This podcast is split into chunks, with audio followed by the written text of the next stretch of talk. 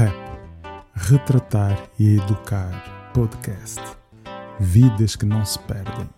Vidas que se reerguem. Um programa da Rádio Afrolis. Rap.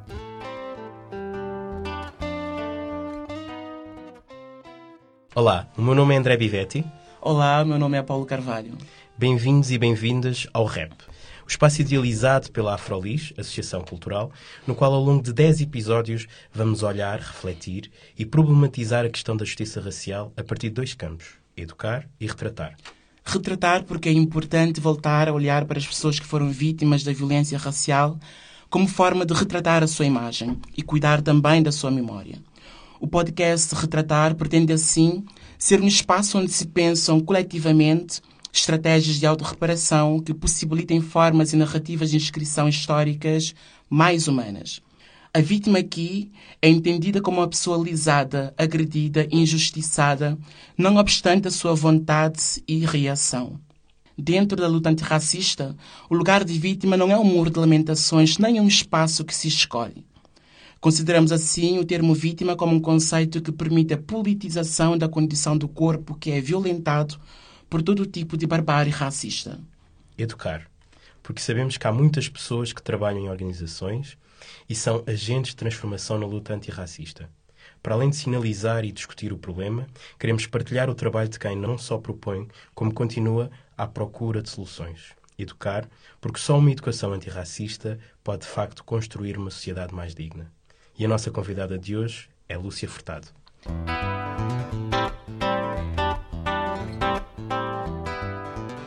Lúcia Furtado, nascida em Lisboa, filha de pais cabo-verdianos, é licenciada em Contabilidade e Administração e exerce funções como contabilista. Lúcia Furtado é também antirracista, uma ativista antirracista e feminista, tendo sido uma das fundadoras da FEMAFRO, a Associação de Mulheres Negras, Africanas e Afrodescendentes em Portugal, onde exerce agora a função de presidente de direção. Iniciou sua caminhada no ativismo após ter comparecido em 2016 no encontro de feministas negras realizado na então plataforma FEMAFRO. Lúcia acredita numa visão interseccional onde todas as opressões e discriminações se cruzam e por isso envolveu-se com a FEMAFRO, pois pretende promover a tão desejada igualdade social. É uma das vozes incontornáveis da luta antirracista em Portugal, estando envolvida em várias iniciativas. Nos últimos anos, esteve envolvida na campanha por uma outra lei de nacionalidade, no grupo que pretendia a recolha dos dados étnico-raciais nos censos de 2021, ou então na organização da Mobilização Nacional de Luta contra o Racismo, uh, que ocorreu em 2018, entre outras. Lúcia, tu és presidente da FIAMAFRO há algum tempo. Diz-nos como é que foi entrar na organização. Uh, como tu referiste há, ah, em 2016, ainda antes de se constituir uma associação, um, e era a plataforma FEMAFRO, eles, elas organizaram um, o primeiro encontro de feministas negras, não é o primeiro, mas pronto, a, a designado assim, primeiro encontro feministas negras em Portugal. Um, eu vi até, até soube através do audioblog Afrolis, na altura. Um, eu costumava ouvir muito, bastante Arla Fernandes, é essencial para todos nós desta geração. E, entretanto, fui assistir a esse primeiro encontro. Foi muito interessante, porque inicialmente elas pensavam ia ter de 50 mulheres, mais ou menos, acabaram por ter 150 inscrições. Oh. E acabaram até por fechar as inscrições, porque o espaço era. Uh, é na Siri, é Sirigaita atualmente, acho antigamente era o MOB, se chamava. Uh, não tinha condições para receber o, esse número. E foi interessante ver mulheres tão diferentes e tão iguais, no sentido de experiências, mulheres de vários campos sociais, várias áreas da Zona Grande de Lisboa, fora de Lisboa, até fora de Portugal, acabaram por, uh, como isto foi bastante anunciado, acabou por haver presença de pessoas que estavam a viver uh, em Espanha ou em França, ou, uh, por alguma razão, elemento poderiam vir a. e aí percebi, não, há espaço para algo onde ser em Portugal. Uh, fazia sentido continuar nesta caminhada e começar a, a desenvolver um adito mais as minhas uh, atividades dentro destas áreas e continuei a ir às reuniões da, da FEMAFRO. Posteriormente a esse primeiro encontro, depois começou a haver reuniões, eh, culminaram no, na, no surgimento da associação e na altura eu integrei essa eh, como presidente Conselho Fiscal, ainda não era presidente da direção, e entretanto continuamos, vamos andando. Uh, e então, de 2016 para cá, um, conseguimos ver que vários movimentos, sobretudo de mulheres negras, foram surgindo. E a FEMAFRO também, se calhar, foi conhecendo novos elementos integrantes. Como é que consegues fazer essa um, análise da FEMAFRO e também de outras organizações feministas de 2016 para cá? Eh, eu acho, desde 2016, não só dentro do feminismo, mas em termos do ativismo em geral, vemos um grande número de associações acaba por ser uh, uh, liderado, digamos, por mulheres. Temos o ASO da Jazz, uh, também eu estive envolvida, e desde o início tinha Beatriz Dias, Evalina Dias, uh, Constância Dias e outras mulheres.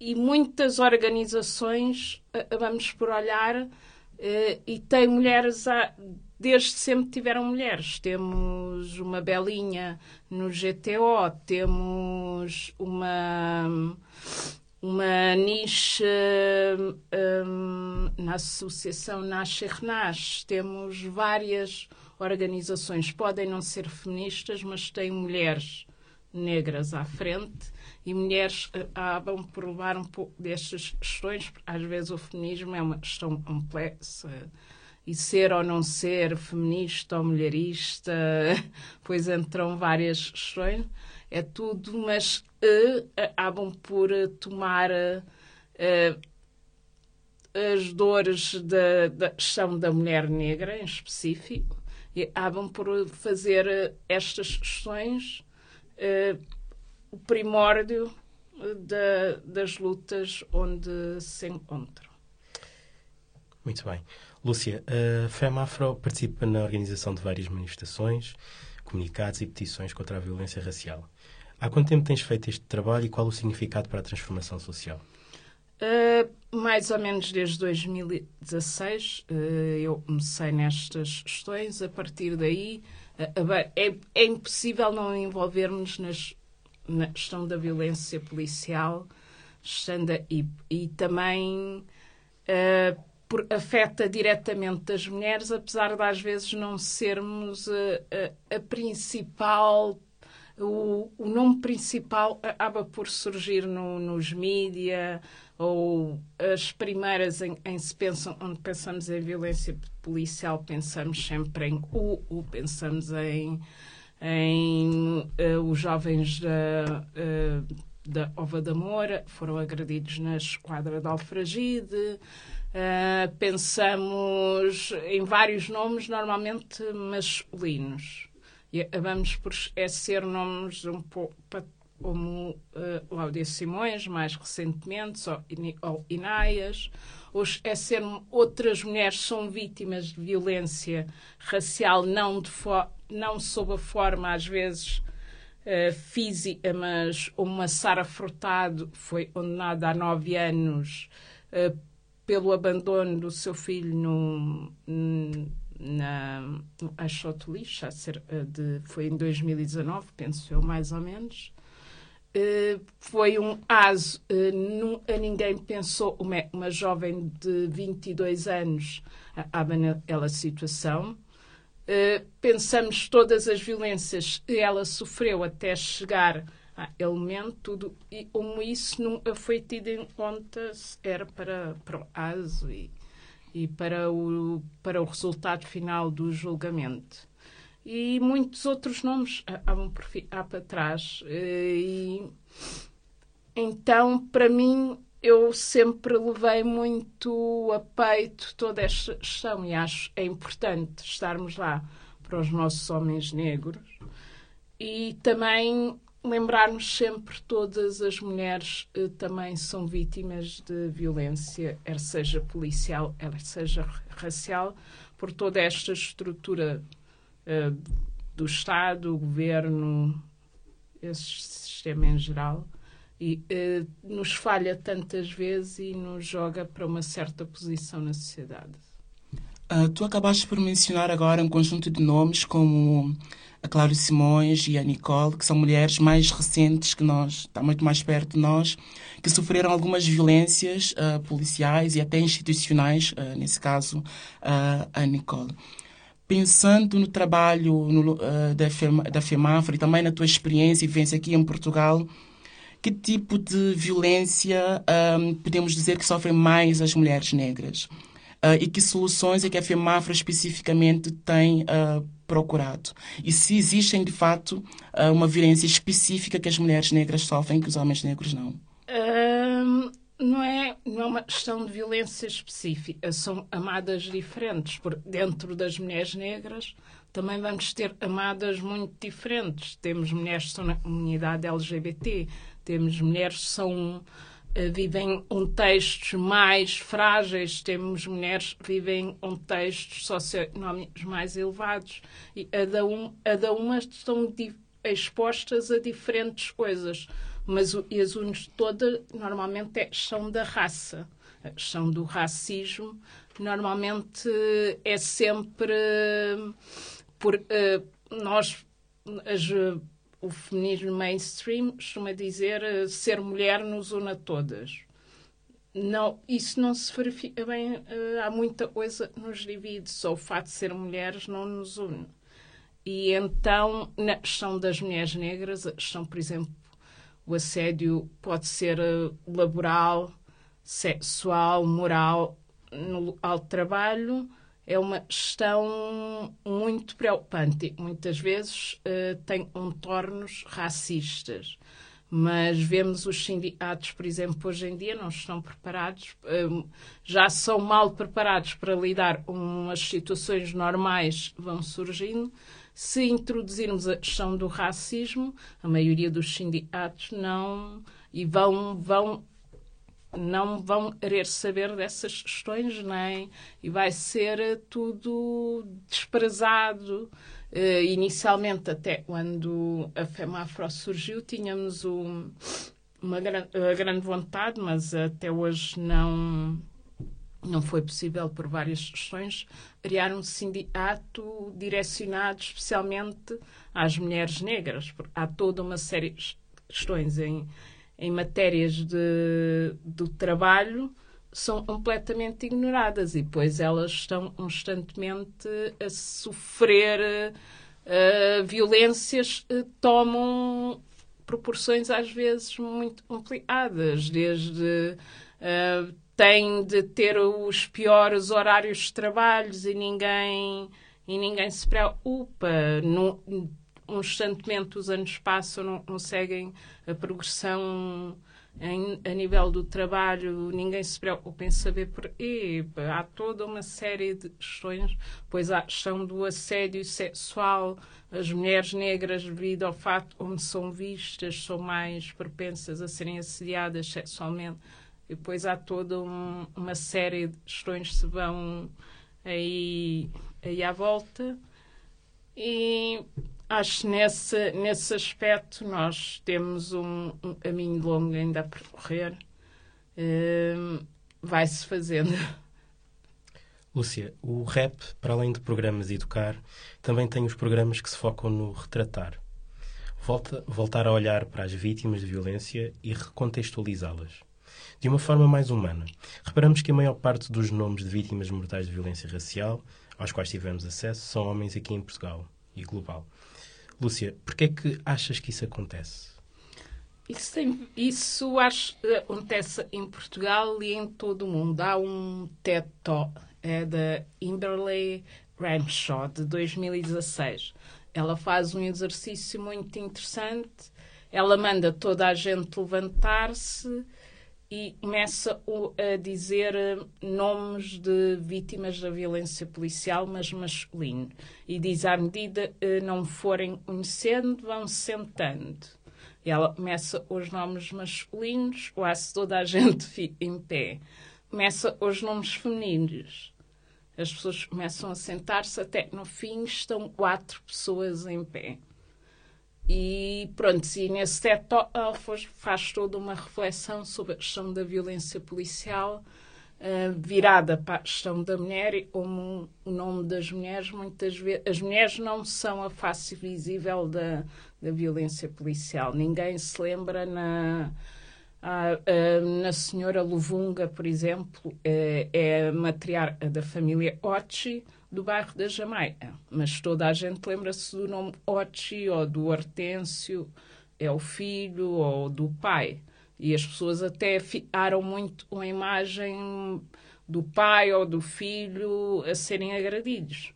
Mas as pessoas não ficaram com a imagem da, da senhora uh, completamente uh, ou umas agressões. Uma mulher de praticamente 60 anos leva, seria impensável se pensarmos uma mulher branca se fosse se tocassem um, um fio de cabelo numa mulher branca, o escândalo não seria a nível da sociedade portuguesa. Então vemos, há toda uma fraqueza no modo como vemos a mulher negra. E também depois houve um, um estudo, para acaso não tinha, era sobre violência de género em geral, no âmbito universitário, nem tinha assim tudo mas entretanto uh, acabaram uh, por recolher uma informação. É, as, as universitárias negras não eram vistas como um, possíveis vítimas de violência sexual. O estudo até não era virado para aí, mas acabou por, uh, por ter. por, por virar para aí por causa das, da, da informação que começaram a recolher. E é muito interessante. Nós somos sexualizadas desde muito pequeno. Nós, ou 9 anos ou 10, já somos vistas como mulheres, podem tomar conta da asa, um, podemos. E tudo isso afeta a forma como vamos ser vistas para a sociedade e, e depois é tão difícil nós termos o mesmo reconhecimento a nível de mídia ou pelas pessoas por uh, nós somos, não somos tão vistas como vítimas pela sociedade em geral. Isso acaba por afetar até a própria comunidade africana, o modo como os homens negros nos vão ver, as outras mulheres negras e por aí. Uh, Lúcia, uma das grandes violências do, do racismo um, é exatamente também ter terceirizado um conjunto de opressões para os homens negros, como, por exemplo, a questão do patriarcado.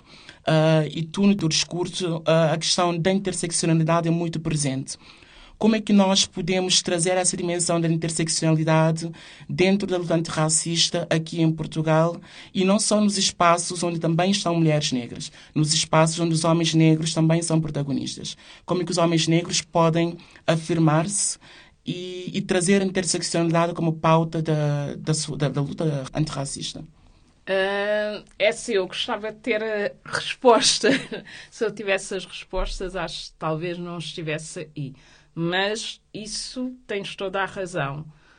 É, é muito importante estarmos no espaço onde estão as mulheres, mas a realidade é de nada serve estares a criar eh, a tua filha para ser muito empoderada, isto ou aquilo, se continuamos a, a reproduzir os mesmos modelos e os homens continuam a sair sempre no mesmo molde. Isso não serve nada. Então acho é muito importante trabalhar a nível das escolas. Não, uh, foi algo, eu acho, uh, é um trabalho. Uh, em aula ainda está muito por fazer. Por, a nível das escolas, às vezes trabalha-se muitas questões LGBT, questões do clima, onde, se, onde há as questões sociais, trabalha-se muito, ou mesmo onde é o feminismo, é algo muito genérico, mas não se trabalha questões fundo, estas questões fundo relativamente ao racismo, como é, ele afeta as mulheres negras, como é, poderá afetar a comunidade cigana, como é, afeta toda a comunidade não branca, como é, reproduzimos essas, todas essas agressões a nível de, uh, dos estereótipos de género e por aí. Acho é muito importante começar a trabalhar a nível das escolas. Ainda vê-se a FEMAFRA teve um projeto há uns poucos anos em, trabalhou algumas questões em duas escolas, uma, eh, uma na Amadora, outra no centro de Lisboa, e temos que começar a apostar em trabalhar mais com todos e menos só um grupo específico. E isso passa por, desde estar presente em termos das organizações de ativismo social, uh, entramos aí, e também planificar melhor toda essa estrutura de, uh, digamos, em termos de ensino, formação, atividades não for, uh, educação não formal.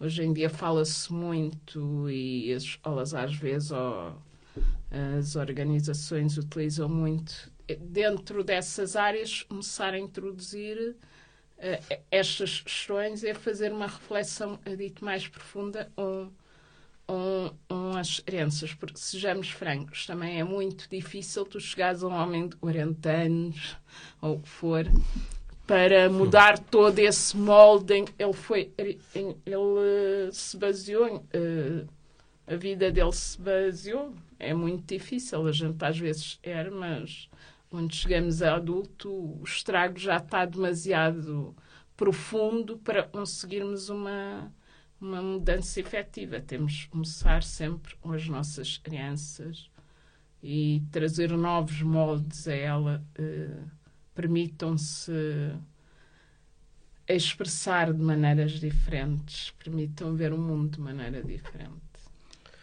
pegando agora nesse gancho uh, e trazendo a questão uh, intergeracional, porque mencionaste crianças e pessoas já mais, já mais vividas, para além do trabalho da FEMAFRO, que mensagens retiras que se tem feito dentro da comunidade negra aqui em Portugal relativamente às questões uh, raciais, assim numa perspectiva mesmo intergeracional e hoje como, inter, como articular essas essas ações e como vivificar esses arquivos de luta, né? Como trazer para o presente tudo que nós fomos acumulando ao longo dos tempos. Uh, nós, em termos de ativismo, temos essa grande falha uh, na questão do arquivo. Porque já muita coisa foi feita, muita coisa se está a fazer, mas muito se perde.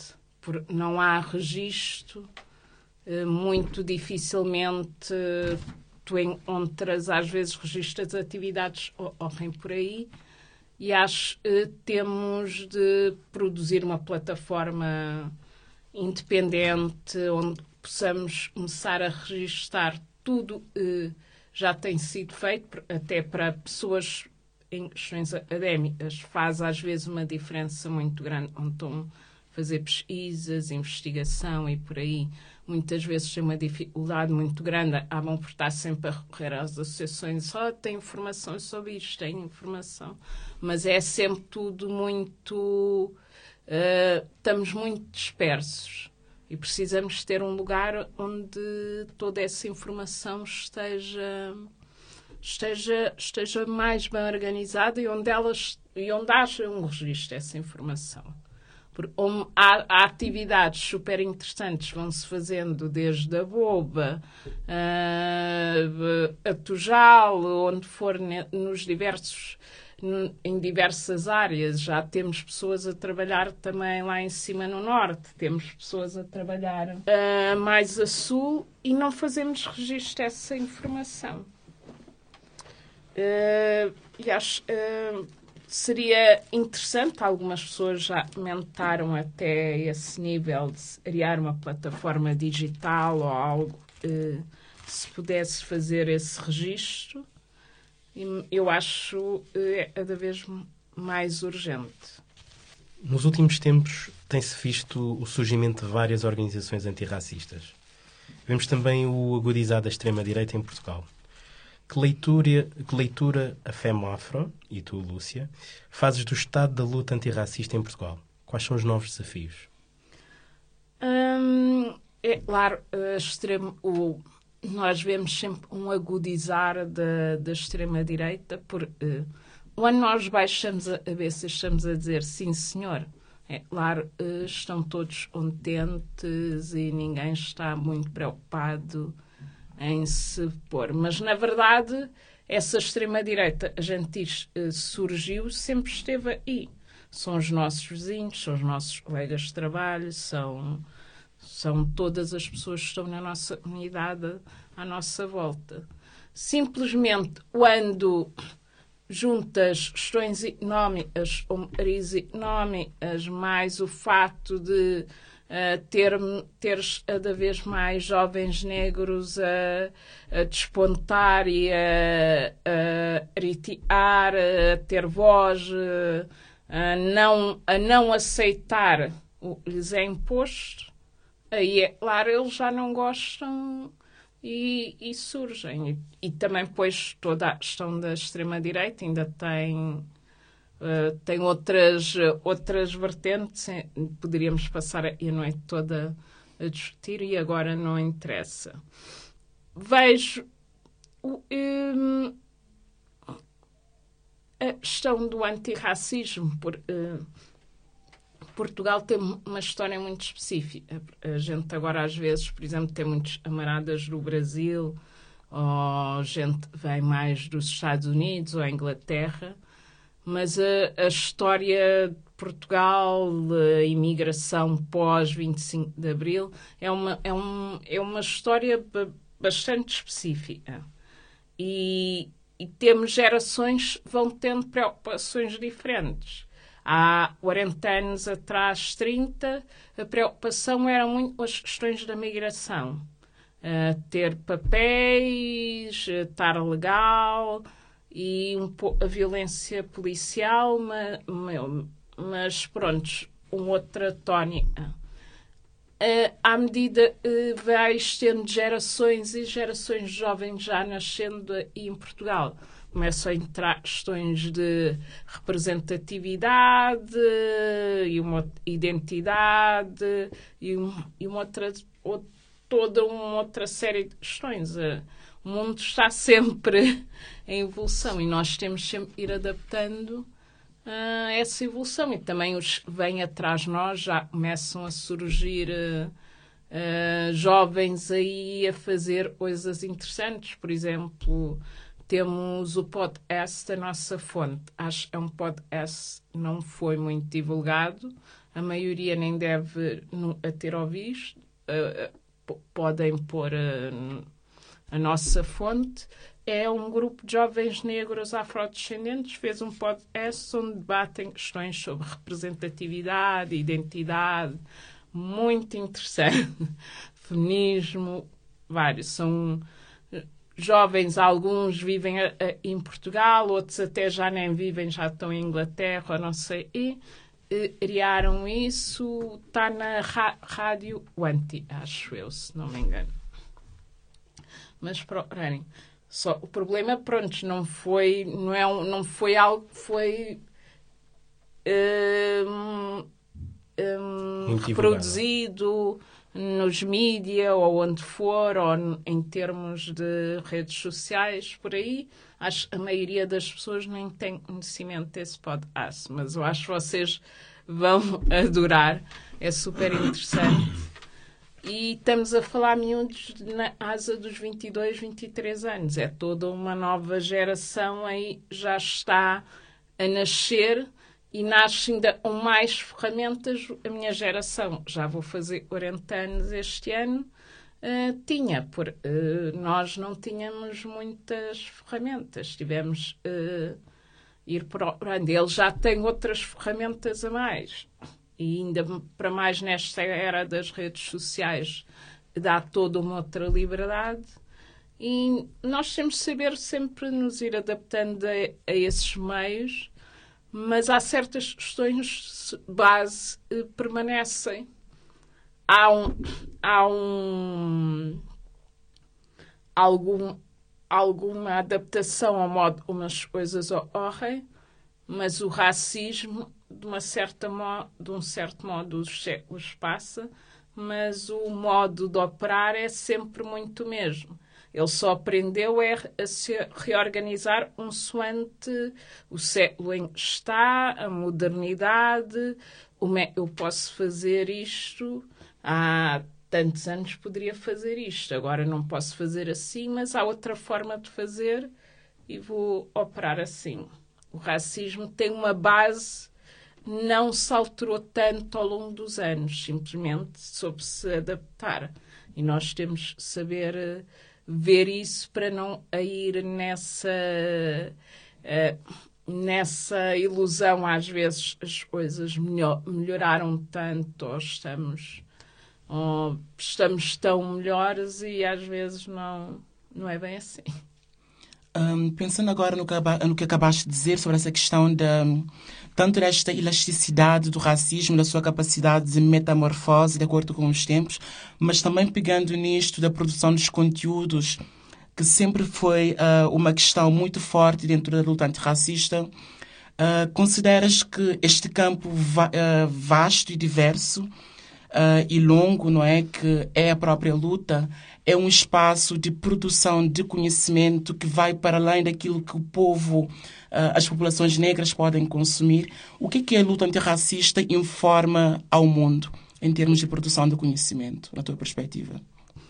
Estás a perguntar um, se a luta antirracista tem sido capaz de um, informar ao público em geral Uh, acho, não, talvez temos falhado bastante nesse ponto. Acho há muita coisa uh, está a ser feito.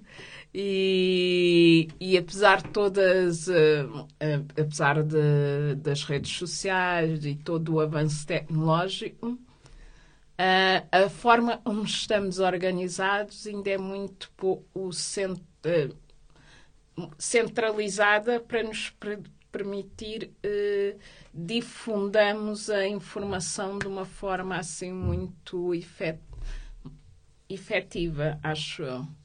Não sei se estou a conseguir uh, explicar-me assim muito bem. Sim, exatamente uh, neste sentido. Uh, só para aqui contextualizar e se calhar trazer também uma referência, uma grande referência da luta antirracista no mundo, que é Steve Biko, aqui no contexto da África do Sul, ele escrevia alguma coisa como uh, uma das maiores contribuições que a África tem dado ao mundo é no plano das relações humanas, não é? E que muito, isso faz-nos pensar muitas coisas, inclusive que uh, a, própria, a própria luta negra tem sido uma fonte de inspiração para outras lutas de pessoas que não são necessariamente negras, não é?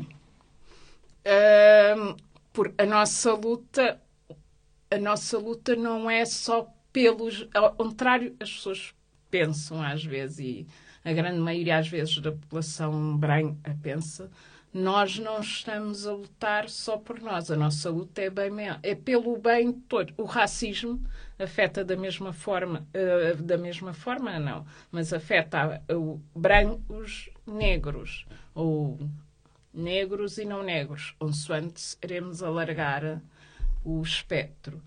E esta luta não, não, não responde só a algo que nos vai beneficiar a nós, irá beneficiar a todos. A partir do momento em que eles conseguissem compreender isso, acho que o nosso trabalho seria bem mais simples e iríamos fluir. Mas a problemática é que não conseguem.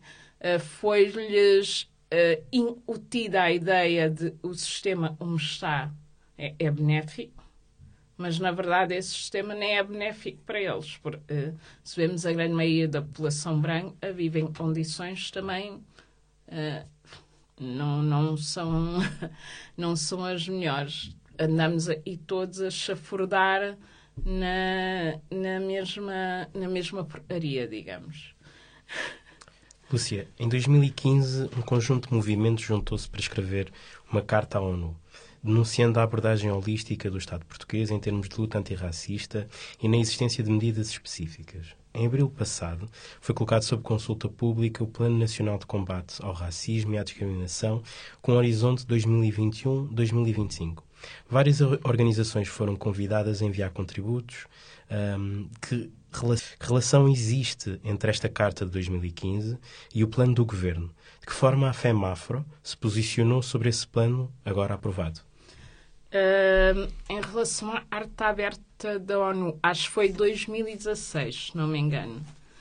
Uh, uh, essa arte aberta, a FEMAFRO na altura até subscreveu e esteve, esteve, esteve envolvida. Relativamente a este plano mais recente, uh, a FEMAFRO não se posicionou oficialmente eu, eu vou dar uh, uma opinião um pouco mais pessoal, não como FEMAFRO organização. Eu gostaria o movimento tivesse sido muito mais crítico do plano, do, uh, preocupado em tapar buracos no plano, são impossíveis de tapar, porque o, o plano é tão defeituoso logo à partida uh, não, não serve. Uh, acho uh, eu fui a alguma uma outra reunião relativamente a esse plano e vi houve toda uma organização para não o governo deu-nos isto então acho há muito dentro do movimento antirracista em geral elas são o governo dá-nos um, um um, uma maçãzinha do chão e a gente acha eh, é já um banquete, digamos.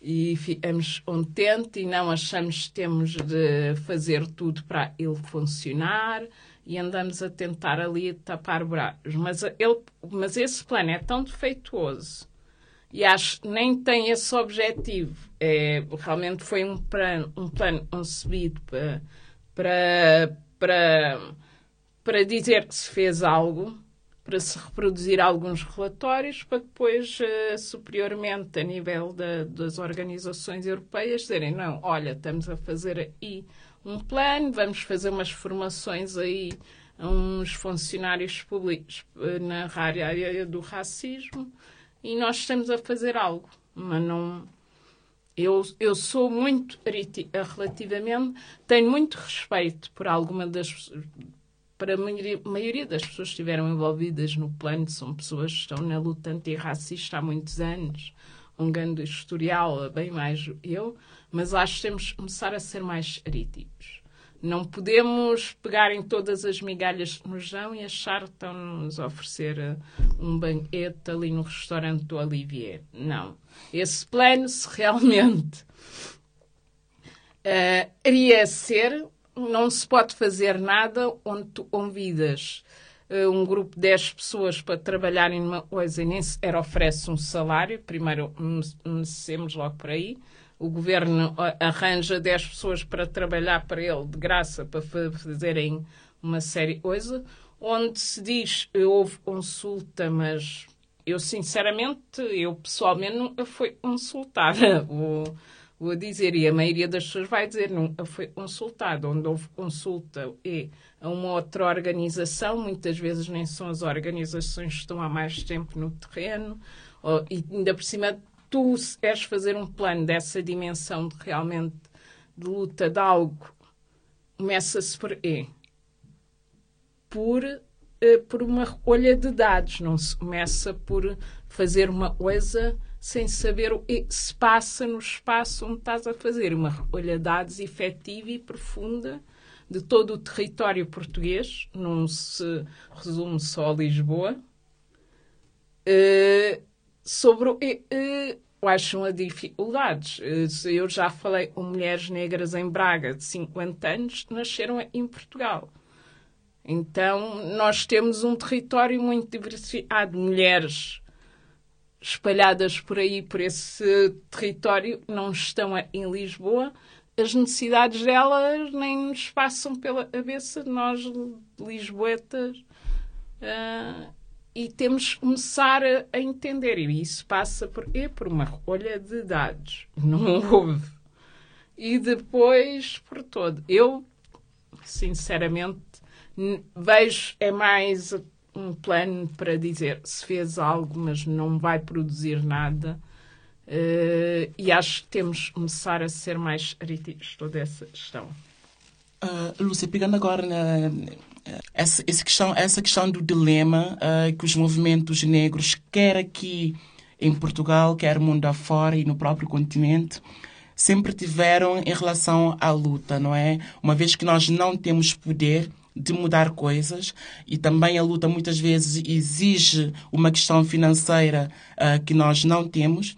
Estamos sempre nesse deambular do pragmatismo uh, entre uma colaboração com o Estado e uma recusa do Estado. É possível, uh, no mundo, enfim, que a Lúcia pode imaginar, fazer uma luta verdadeiramente antirracista, radicalmente antirracista, no sentido de ir à raiz dentro do modelo de Estado-nação que nós ainda temos? Não sei se neste momento seja possível. Eu acho não. Ainda não, não estamos nesse. Talvez em algum, algum dia atinjamos essa, essa capacidade. Neste momento, não vejo a, a, a luta antirracista a ter essa capacidade mas, no entanto, cada vez mais vejo projetos mais independentes.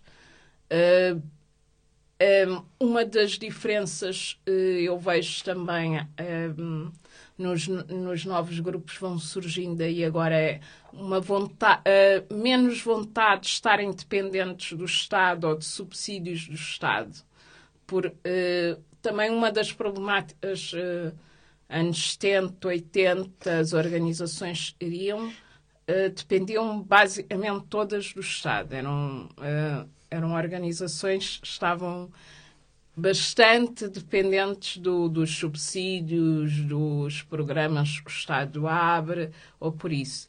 E cada vez mais vê surgir uh, jovens com, outras ideias, ou novas formas de, de se recolher uh, dinheiro, de trabalhar, não vamos, a, vamos produzir isto, vender o nosso serviço ou o nosso produto e assim obter dinheiro e cada vez estarem menos dependentes do Estado e, e mais dependentes de si próprios.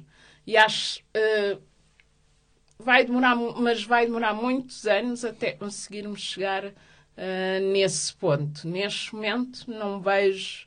A maioria das organizações ainda está muito muito ligada a vários projetos ou do Estado português ou a nível da União Europeia também uh, põe fundos e ali de várias formas ou de uma Fundação Aluce Lubem, eu não é isto, eu, nós estamos sempre dependentes de algo, eh, mesmo não sendo Estado diretamente, é uma estrutura uh, aliada ou associada de alguma forma. Lúcia, qual é a importância da organização, ou seja, de organizar-se em coletivos na luta antirracista? O que é que uma organização antirracista propõe como projeto de futuro? Acho projeto de futuro e o objetivo seria ter essas organizações ou, ou, ou esses indivíduos a trabalhar mais em conjunto. Ainda é algo que uh, não conseguimos. Vamos, às vezes, por estar todos muito dispersos. Alguns momentos já se tentou, mas ainda não se conseguiu essa união. Mas acho que temos de ser conscientes, quando conseguirmos essa união, ninguém nos para. E, e neste momento acho que futuramente este deveria ser o objetivo primordial, conseguirmos trabalhar em conjunto para atingir uh, este objetivo. Uh, no final é igual para todos.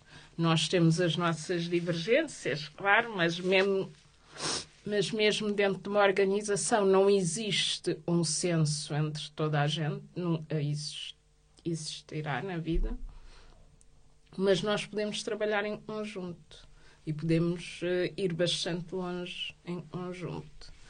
E, e gostaria de ver isso acontecer mais e termos essa capacidade. Até o momento tem sido difícil.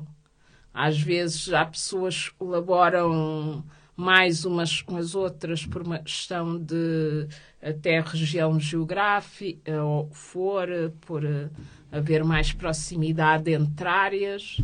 Uh, mas, por exemplo, atualmente vemos um surgimento na área das artes em Portugal. Os últimos anos também tem sido uma área, tem tido um grande desenvolvimento por ter, começar a surgir uh, primeiro por indivíduos, depois já começamos a ver uh, grupos coletivos, associações, até agora materializou-se na UNA, União Negra das Artes, e está-se a desenvolver. Era uma área, uh, por exemplo, há, há 10 anos uh, não, não tinhas todas estas movimentações, tirando o teatro grioto, não tinhas grande visibilidade, era artes a nível das pessoas negras em Portugal.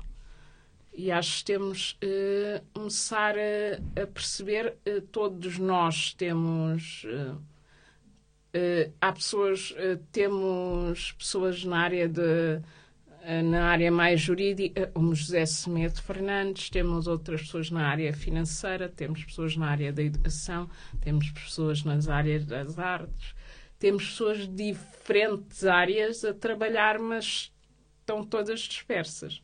Agora, se conseguirmos congregar todas essas e juntar forças e, e fazer um movimento um pouco mais unido, não precisamos deixar todos de acordo. União não significa isso.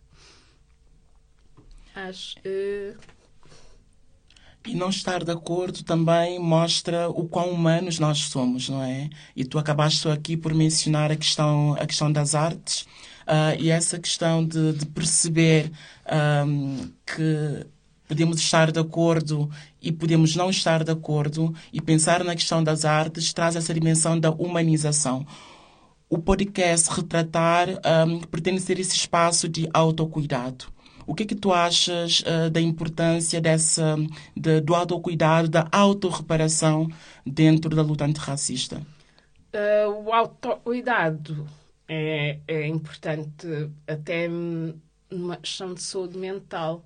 Dentro da luta antirracista, mais vezes personagens às vezes surgem, acabam por desaparecer muito rapidamente ou por uma razão ou por outra. Muitas vezes tem a ver com esta questão de se não cuidarmos nós, não cuidarmos em estar do nosso lado, se não cuidarmos da nossa saúde mental, se não houver todas essas preocupações, não, não, não duramos nem dois ou três anos nesta luta, porque é uma luta desgastante e nós precisamos sempre de uma palavra amiga, de alguém companheiro, alguém que esteja sempre de olho em nós também para saber quando estamos uh, a fazer demais ou a ir demasiado longe, quando às vezes não temos essa capacidade de reconhecer, uh, precisamos de descanso. Uh, a vida não se faz só de luta, ninguém consegue estar constantemente a lutar, nós precisamos de de, de amor, carinho, fraternidade, todas essas questões, às vezes, a nós parece que nós temos de ser só gente forte, de luta, e não. A unidade negra, nós somos frágeis também, nós vamos abaixo, nós choramos, nós precisamos to todo o cuidado uh, e ainda mais por estarmos nesta luta, ainda amplia todas, todas essas questões uh, a 100%. E acho uh, hoje em dia cada vez há mais essa preocupação, pelo menos na luta antirracista, nos movimentos negros, vejo mais cada vez a preocupação, a questão da saúde mental, uh, cada vez mais a preocupação em saber, não, olha, neste momento não consigo, preciso de um descanso, este é o meu momento. e acho que temos de, de, estar todos atentos uns aos outros e saber uh, o famoso juntamon funciona em vários níveis. Exato. Um, nesse juntamon, que também pode ser uma questão intergeracional. Uh, nos anos 80, já não me lembro agora a data, Amadou Pateba, o grande tradicionalista, griot, arquivista, uh, historiadora, um, escrevia que era necessário, escrevia numa carta à juventude, que era necessário uma compreensão mútua entre as gerações e ele apelava a uma conversa entre gerações. Que mensagem deixarias à nova geração de militantes antirracistas de Portugal e do mundo? Uh, acho. Uh, Lembrem-se sempre, é muito importante um, recordar, uh, por mais pensemos, estamos a, a descobrir um, coisas novas e, e, a inventar algo. Uh, o mais provável é tudo que estejamos a fazer já tenha sido inventado ou produzido de alguma forma. Nós chegamos a, e hoje em dia, criatividade nesse sentido, estamos a produzir realmente algo novo, é quase impossível. Mas agora, às vezes, estamos a, a criar novas formas de se fazer algo. E é muito importante terem consciência dos vieram antes não menosprezarem os que vieram antes, perceber as ferramentas dos que vieram antes eram diferentes, as condições eram diferentes. Estamos a fazer agora não é melhor ou pior do uh, se fazia antes, simplesmente é diferente. Uh, acho uh, nessa questão de intergeracional é lembrar sempre se pode aprender muito. Eles uh, fizeram a mim antes de nós. E às vezes até evitamos repetição de padrões se pararmos um tempo e formos a ver, não, este já passou por aí, fez isto assim, não funcionou. Se calhar posso tentar de outra forma. E acho. Uh, nessa gestão intergeracional, como tu falas tanto muito, é perceber uh, temos de temos um, um, grandes mentes que passaram por aí e, e não, não, não temos ter sempre atenção e não não a ir em superegos e, e pensar uh, não nós estamos aí estamos a inventar uh, a roda hoje, onde a roda já foi inventada há 3 milhões de anos atrás. Um juntamona ancestralidade, não é?